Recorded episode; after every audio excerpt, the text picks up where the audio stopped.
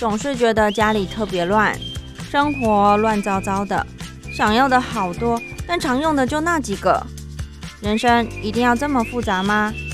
其实生活可以很简单，请听你的减法生活。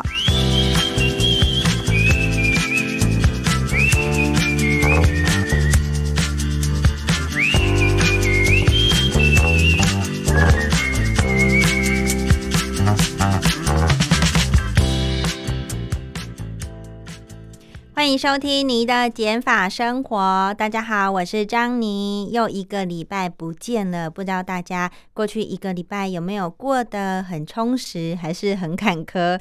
嗯，希望大家都是好好的啦。不过，嗯，讲到坎坷，嗯，什么叫做坎坷？可能你会觉得好像诸事不顺，可是有时候诸事不顺，可能。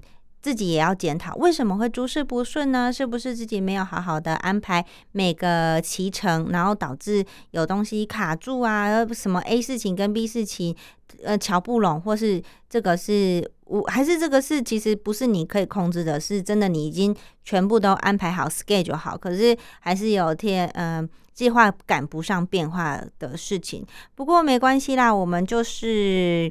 平常心看待嘛，因为过去一个礼拜过不好没关系，我们还有新的一个礼拜呀。所以今天呢，除了跟大家聊聊心情以上的一个分享以外呢，今天要来分享的主题是有关于一样是两个部分。我们首先会分享，嗯，断舍离要断什么。好，要舍什么，要离什么？再来第二个部分会分享 less is more，所以呢，我们开始就来谈谈如何断舍离吧。那今天要分享的断舍离，第一个呢就是书籍。书籍的部分，我相信，嗯，不管你爱不爱看书啦，你从小从幼稚园，甚至从国小开始，你读，嗯，国中、高中，你可能多多少少也会有补习的经验，或者是一定会有一些教科书，或者是一些评量啊，这些书籍，你毕业后是选择。存下来、留下来还是丢掉呢？我相信有部分的人会是因为舍不得，或者是觉得就是一个很怀念的一个过程。因为你学生时期，你每天翻最频率、呃翻最长的、最常翻的这些书呢，就是这些平梁啊，这些国语课本、数学课本、英语课本等等的。那有些人呢，他很认真，有些人会在里面做很多五颜六色，然后非常。详尽的一些笔记，当然，如果你付出越多，你越舍不得丢嘛，因为丢了就就再也看不到那些以前辛辛苦苦一笔一画、一字一句写下来的一些记录，所以你就会留在你家里的某个角落，然后舍不得丢掉。那讲到毕业后呢？毕业后还有什么书？嗯，有些人还是会习惯看纸本的书嘛，就是。像博客来呀，或是金金石堂啊，它这些书店，你会买你喜欢的书籍，比如说休闲类啊、旅游类啊，或者是一些是一些心灵成长，还是一些理理财、财经，或是杂志等等的这些纸本的书籍。那因为这个是你花钱买来的书，你当然会看完不会马上 丢掉嘛，它又不是消耗品，它可以摆在你的书柜当中一阵子，然后等你突然想到。哎，好像又想去翻，你就可以立刻去翻了嘛。所以，嗯，书这个东西也是越堆越多，而且这个一本两百多、三百多，甚至精装本五六百破千都是有可能的。你当然不可能随随便要丢就就有办法割舍掉。我的意思是这样，或者是呢，你嗯，你本来就是有收集，比如一整系一整个系列的。这个书籍，例如《哈利波特》好了，它不是一集就讲完，它可能一集讲完，还有第二集、第三集。那有收集控的人，或者你本身就很喜欢《哈利波特》的书迷，你就一定会留一整套啊，对不对？所以呢，嗯，书籍当然是越堆越多。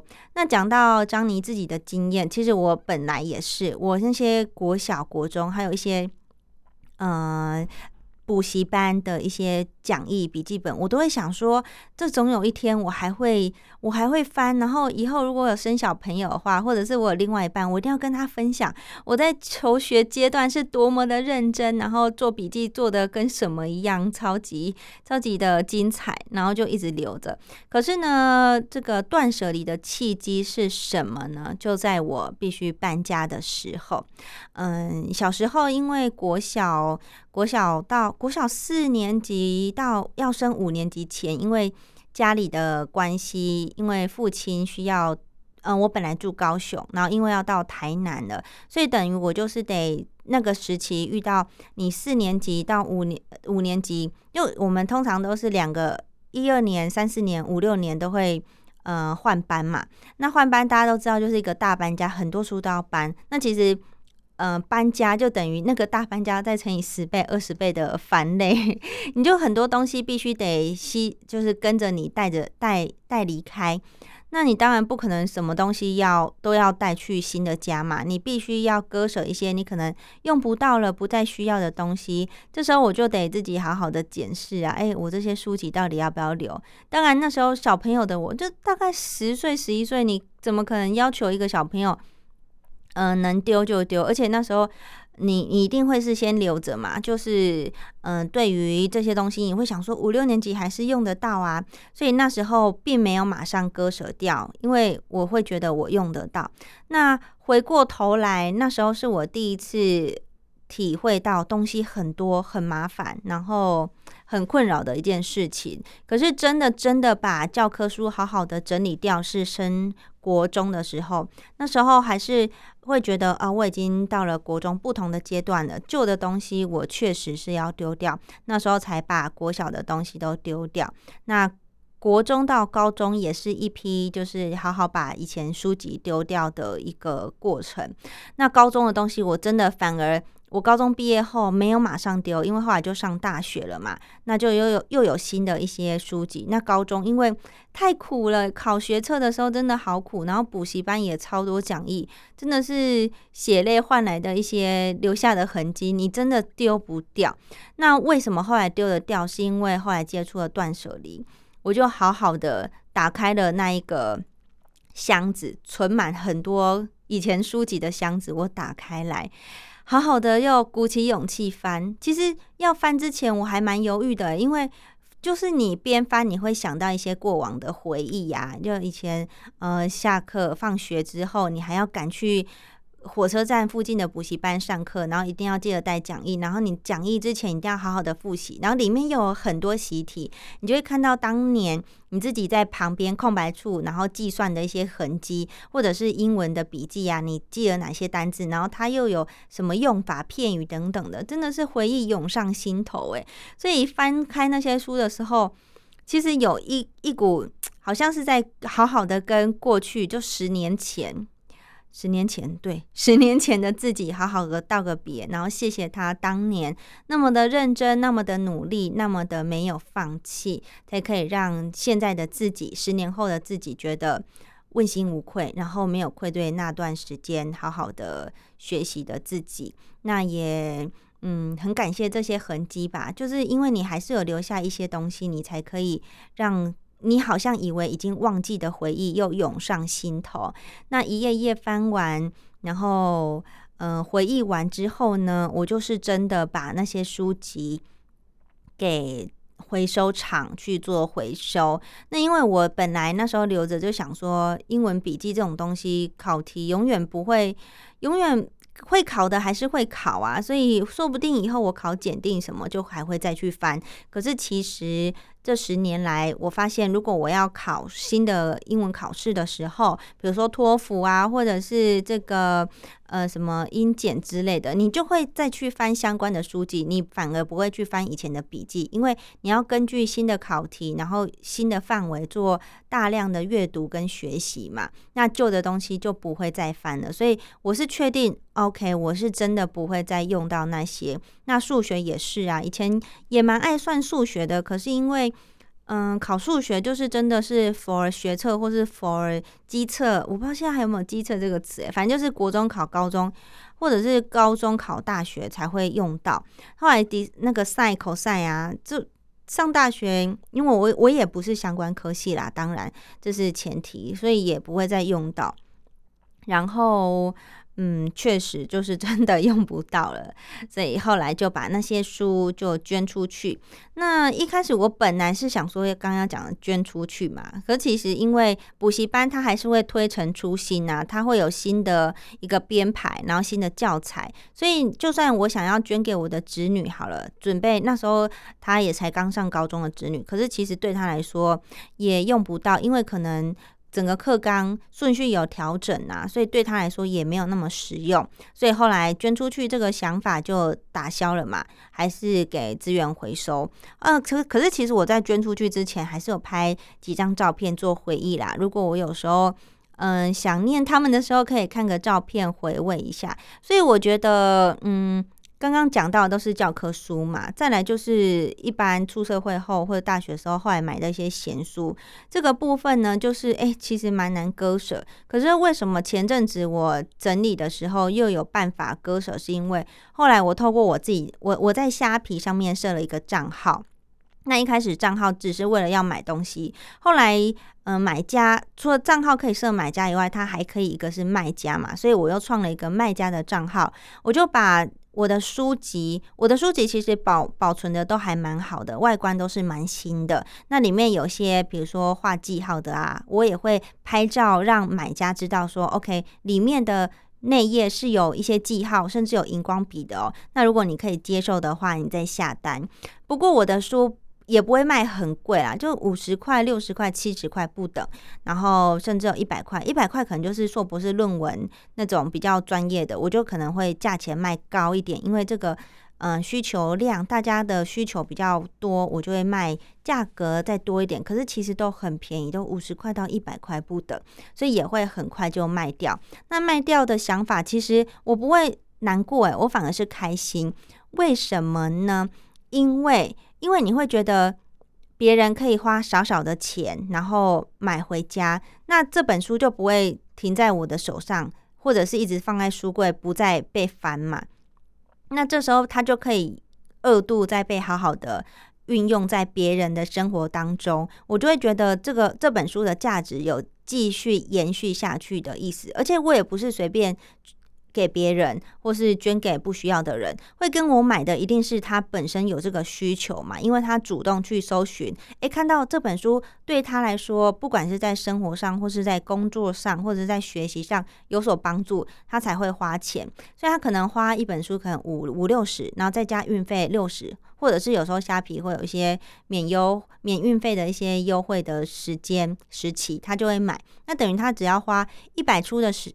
的钱，然后他就可以买到价值两三百、三四百的书，然后回去再继继续去翻阅。那我觉得其实这也是好事一件啊。就我我虽然得到钱，嗯，因为扣掉五十块，扣掉一些。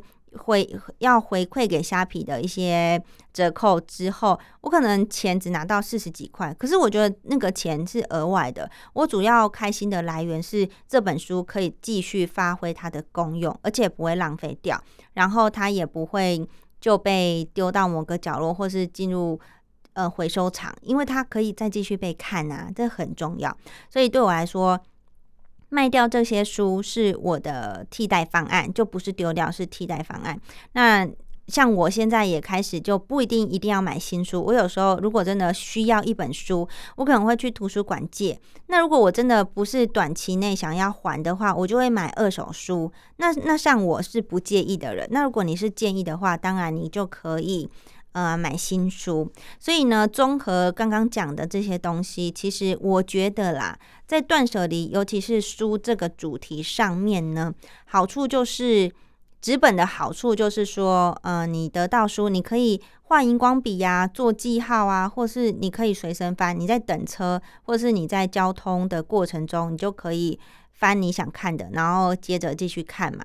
而且你有翻到纸本书的那个感觉。可是呢，坏处是什么？就是它书本嘛，毕竟它是占空间的，然后也是花蛮花钱的。因为一本两三百两三百，可是你看完一本，或者是你真的很喜欢看书的人，你一个月可能看不会只有一本，你可能两三本，那就是一个花费。那当然买书是一个很好的投资，因为你是投资自己的脑袋嘛。我只是意思是说，它也是会让你花钱的一个一个方式就对了，包含就是不管你是买电子书或者是实体书都一样啊。再来就是以上刚刚讲的都是坏处嘛，那现在要讲替代方案。替代方案就是，嗯，因为比如说你求学之前，替代方案也是会有那种，呃，补习班附近或者是火车站那种大城市的地方，一定都会有卖人家二手书的教科书。那如果你不介意的话，你就可以买。可是如果你介意的话呢，你一样是买新的。我一样前提就是你不介意哈，你不要勉强自己。那刚刚提到的替代方案，就是第一个是二手书，再来就是平常这些不是教科书了，是一般的这个这个呃金石堂啊，或者是刚刚讲的博客来会卖的书。你替代方案可以怎么做呢？你可以买电子书啊，电子书你就不会占空间，那你一样是手机或者是 iPad 打开来，你就可以做阅读。那现在还有一个很新的，就是专门。For 电子书的一些产品，那其实这个只要你上网做一些功课，你就会看到很多品牌都有出啊。那很多有使用过的一些民呃网友们都有分享他的使用心得。那这部分呢，我就不会再多做的赘述，就是由你们如果真的有考虑的话，可以上网去。做一些功课，比较一下。如果我真的要买的话，可以买哪一台？不过在买之前，我还是先建议你，如果没有这个习惯用电子方式阅读的话，你不妨可以先买一本试看看，然后透过手机浏览。不过手机浏览跟专门 for 电子书的那种，嗯，三 C 产品是不太一样的，因为那种专门 for 电子产品的，哎，电子书阅读器。啊，它对它叫电子书阅读器，它看起来就会像纸本，它不会有亮面，它是属于雾面的，而且它也不是让你可以上网、Google 什么的功能，它就专门让你好好的读书。只是你原本书就是要带厚厚的一本，可是你现在就是带很薄。就像比一张纸可能几张啊，可能十张纸的这样的宽度，就像你带一一个 iPad 好了，这样的宽度你很轻松就可以放到包包，然后重量也非常的轻，所以有这些方式可以让你替代。对，所以我觉得啦，就是关于断舍离，你当然会舍不得，可是如果你真的想清楚了，而且你可以放下了认清，OK，我真的用不到的时候呢，就是你可以。做断舍离的最佳时机，所以这是节目上半段要跟你分享的，我如何断舍离。然后主题是关于书籍，接下来要分享的就是第二个第二个部分，less is more。哎，今天要介绍什么东西可以 less is more 呢？今天我想介绍的就是凡士林，不知道大家有没有用过凡士林的经验？像张妮本身呢，用。当一开始把凡士林是当乳液在擦，可是其实我因为乳液有很多可以挑，你除了凡士林，你还有很多那种香香味啊，比如说清香的或者是花香的等等，擦身体，那你擦完之后身体就会香香的。所以有时候凡士林反而是冬天非常冷的时候，你身体太干啊，你比如说你脚会皲裂啊，或者是你皮肤已经。干到有血血了，这时候我才会擦凡士林。大部分的时候，我还是擦一般的身体乳液。那为什么后来发现凡士林是个好东西呢？就在看了一些 YouTube 的影片，呃，其中我一定要介绍就是这个 Doctor Ivan 六，他。他在介绍这个凡士林的时候，我才对凡士林大为改观，对他印象好到不行呢，加分狂加分，加一加一加一加一加一。为什么？因为呢，他的频道里面其中有一集可就是有介绍说，哎，这个他其实颠覆我的想象了，因为本来我觉得会使用凡士林的人一定是皮肤过于干燥的人嘛，它可以当护手霜啊、护脚霜，或者刚有讲到的皲裂啊、脚皲裂的时候。一个急救的一个法宝，你可以擦一层厚厚的，那你其实隔天基本上就皮肤会好很多，你就不会那么干，不会干到痒或者干到很不舒服就对了。所以对我来说，我是个油性肌肤的人，我的身体其实基本上就是中性肤质，不会到太干，也不会到太油。可是我的脸，尤其是脸，就是很油性的人，所以当我对于皮肤，我自己知道我是油性肌肤，我是中东油田的人，我根本不会压根想到凡士林可以。对我的脸部肌肤有任何派得上用场的时候，可是这个 Doctor Ivan 六呢，他就有说，嗯，这个油性肌肤啊，其实保水保湿是非常重要的。我们不需要乳霜嘛，哈，我们也不需要什么眼霜，因为我们的皮肤已经太过滋润了，所以我们根本不需要那些产品。我们顶多就是需需要什么，嗯，化妆水、精华液。就就这样就很够了。其实对我们来说就这样。那为什么他会推荐油性肌肤的人在冬天啊、秋冬的时候，或者是你你住在比较高纬度的人呢，可以用在脸上？是因为凡士林它的成分非常的单纯，它叫 petrolatum，petrolatum，呃，它它就是一个。跟外界隔离的一个很好的一个媒介，它没有其他额外的有的没得的东西，那它也不会有过多的油脂，它没有油脂，它就是凡反正它就是一个很特别的一个材质，它可以帮你隔除。外界脏的东西，可是它也不会让你过油，所以它等于是一个保护膜在你的脸上、你的肌肤上面。那当它当然有介绍，呃，凡士林如何擦在脸上，包含它的手势啊，就是其实我后来也有试，我到现在都有试哦，因为现在是皮还是比较天气寒冷的时候，你就是挖一点点，多多呢？就差不多一颗红豆的大小，一点点，然后挖在你的手掌心，然后用你的手掌心的温度把它搓搓搓搓开，搓开之后呢，你涂脸的方式不是直接用狗的哦，或是就是有拉扯的这个方式，不是，而是你要用轻拍的方式，把凡士林轻轻的拍在你的脸上。所以让你的脸上就有很薄很薄一层的凡士林保护着你的脸，不会让脸上的水分蒸发或是流失太快。所以如果你洗完澡或者你早上洗完脸之后呢，你就赶快用一点点凡士林，一颗红豆大小的凡士林抹开在手上，然后轻拍在脸上就好了。那顶多你在涂，嗯，在你在拍凡士林之前，你再上一个精华液。啊，保护你的脸，然后再隔个凡士林，其实对油性肌肤的人来说就非常够了。那既然油性肌肤都可以用了，何况是干性或中性肌肤呢？哈，意思都是一样的。除了刚刚有讲的，所以我就开始就变成了凡士林的忠实爱用者，因为我觉得这也省很多钱呢。我们知道那个保养品啊，你开价是。便宜归便宜，可是效果有限嘛？那你专柜的又贵到很离谱，我就觉得有必要那么贵吗？当然我也有用过那种很好，比如说什么叉叉兔啊，还有什么很多牌牌子啊。那对于我来说，擦那些可能又过于滋润，让我的痘痘或是粉刺长得更旺盛，可能给他们太多养分了吧？他们又长得更猖狂，所以花了钱又得不到效果，然后看医生。看医生也是有帮助，就是我，嗯，会他他会给你开药，然后给你擦药的东西嘛。那日常保养呢，我就觉得凡士林是一个很好的一个产品，推荐给听众朋友们也可以试试看。那凡士林还有其他很多的功用，我就介绍十个十个功用给听众朋友们，你不妨你也可以试试看。第一个刚刚有讲的，你可以当护手霜、护手护脚霜。的的方式来擦。第二个呢，你就可以当护唇膏啊，厚敷在你的嘴唇上。如果你本来嘴唇就很干的人，那如果你还好，你就是轻轻擦一层，保护你的嘴唇就好了。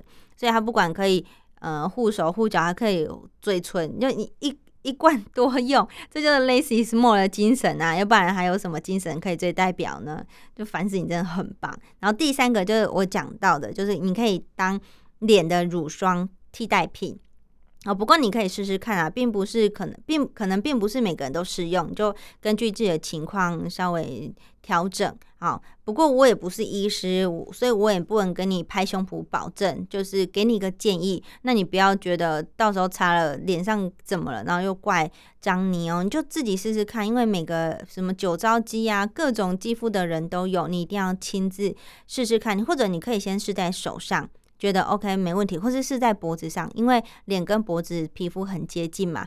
脖子你确定没有什么状况之后，你可以从脸颊开始，你不一定要整个脸，你可以从脸颊开始试啊。脸颊 OK 了，你隔天再开始其他范围，慢慢慢慢的增加。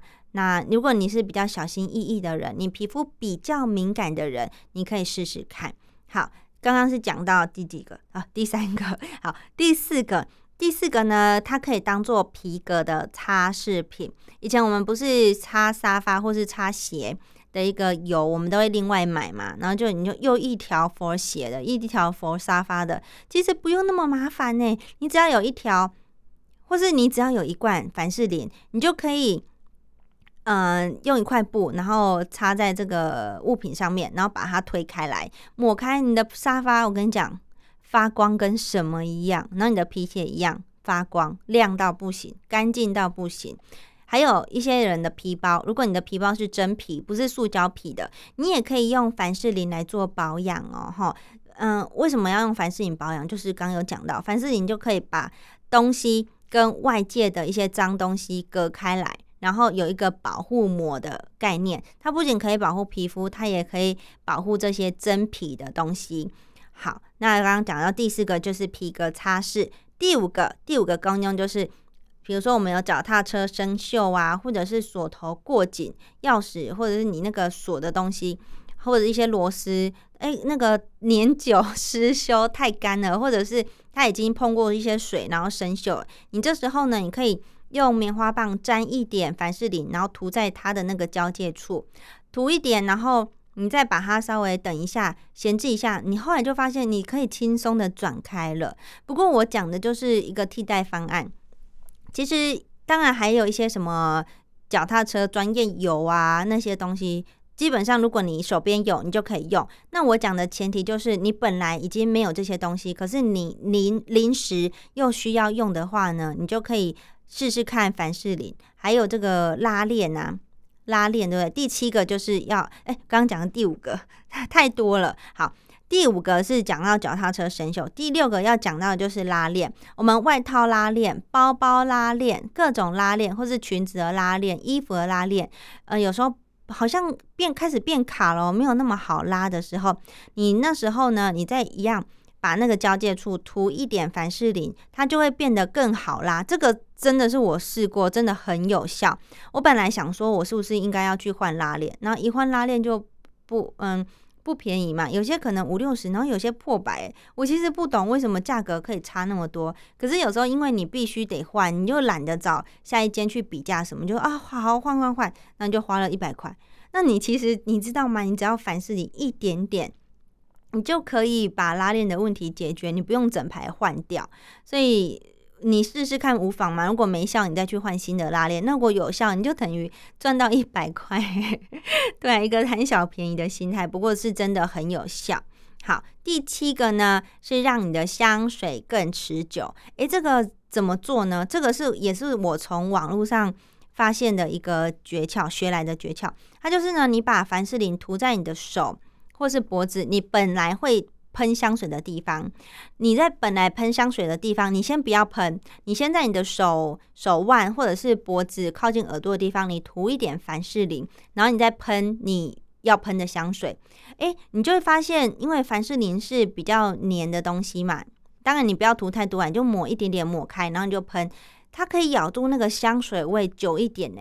要不然你通常我们喷完香水，可能隔没多久香味就不见了。那你用这个方法可以让香味持久多了，那 那你就可以让你的身体就是香喷喷的感觉又多一点，然后别人闻到你的香味，对不对？那好像还不错诶，可以试试看哦。这是第七个，再来第八个，第八个功用就是戒指拔不下来时，你可以试试看。有时候我们的戒指戴上去啊，然后。嗯，可能白天比较水肿吧，还是怎么样？我想要拔呢，比如说从呃无名指换到中指，或是左手换右手的时候，偏偏在那个关节处你就拔不下来，之后你就可以把。呃，有些人会用乳液啊，或是凡士林，就是这些乳状的东西，你涂在戒指周围，然后稍微搓揉、搓开之后呢，你的皮肤变得比较柔软，然后减少摩擦力，你的戒指就可以很轻而易举的拔开喽。这是第八个方式，呃，使用凡士林的八第八个方式。第九个呢是残胶去除，这个也是很好用，就是比如说我们有时候，比如说我喝完一罐即溶咖啡。瓶我会买那种玻璃罐的，然后我喝完之后呢，我觉得瓶子可惜可以留下来，我可以再装一些其他的粉状的调味品，比如说糖啊，或是盐啊，或者一些面粉、面粉之类。那我这时候就不会想要让咖啡的那个产品的那个包装又继续在上面嘛。因为它已经不是咖啡啦，那我想把它拆掉，拆掉之后难免还是会有一些残胶，这时候呢，我就会涂一点那个凡士林在上面，然后等待一样要等一点时间让它软化哦，你也不用等太久，你可能五分钟、十分钟之后，你再把它吐吐吐，你就可以把它用掉了，真的干净溜溜。我跟你讲，真的是干净溜溜，你整个瓶子就是没有任何。其他的东西在上面，就是一个空空干净的样子，很 我对我来说，我会觉得很喜欢啊，因为因为我就觉得东西就是干干净净，然后你残胶在那里又有黏黏的，就很烦啊。然后你抠掉之后，你再用一块干净的布把它擦干净，就不会有凡士林在上面了。因为本身玻璃它就没有什么毛细孔嘛，所以你擦掉它就不会。不会有任何的那个黏黏的东西又在上面的。好，这第九个功用，最后一个功用呢，我跟你讲也超好用的，就是你你抹在你的鞋跟。有时候我们鞋子买回来新鞋，然后就很磨脚，你在那里试穿的时候就 OK 啊，穿的很舒服，不会怎么样。可是买回来你开始，比如说在路上走比较久，你就会发现啊，我的脚后跟好像开始红红的，准备要。破皮，然后要那个、那个、那个叫什么？就是会有一些伤口的时候呢，你这时候再擦其实是来不及的。你要在你刚买回来鞋子的时候，你就先涂凡士林在你的鞋跟，让它嗯润滑一点，把你的鞋子软一点。那如果你是买便宜的塑胶，可能就没。不会功用那么明显，可是如果你的鞋子是真皮的，好一点的，它基本上帮助都很大。它会让你的脚不会再磨脚，然后不会再受伤或起水泡等等的。好，以上是十个凡士林很好用的功用，提提供听众朋友们，嗯，可以做参考。那我会知道这些呢？平常我本来就很爱，我很爱看 YouTube 或者是一些。嗯，生活小知识的一些频道啊，或者是一些网络上的功课。可是我刚刚提到的都是我真的用完之后很有用的，我才提供给我的听众朋友们可以做参考。所以我也希望，如果你有遇上一些上述刚讲的一些状况的话，不妨不妨把凡士林拿来试试看，来验证到底是不是 less is more，一罐抵多罐呢？好啊，不过最后节目当中，最后最后提醒一下，这个凡士林你在买的时候，你一定还是要看一下它的成分是不是包含其他有的没的。你最好最好就是买凡士林，它的成分只有 petrolatum，怎么拼呢？P E T R O L A T U M，P E T R O L A T U M，啊，有些会 T E U M。可能是可能英式或是美式用法不一样，反正它只能出现 petrolatum，其他有的没的。如果你看到还有其他的成分的话，那你就不要买那个牌子的，你就买其他的啊。凡士林也有很多牌子啊，就我也没有说哪一个牌子特别好用，你就是自己去找。其实这个药妆店啊，或是药局一定都有卖。然后很多你就稍微比较一下，有些是罐装，有些是条状的，那你再去看看价钱上面的比较，或是你自己嗯自己的衡量有没有什么品牌一定想要用什么品牌啊？你再去比较看看。可是唯一的一个要强调的这选选物品的标准就是全成分，就是只有凡士林。好的，以上就是本节的这个泥的减法生活，提供给您参考啦。我们下集见，拜拜。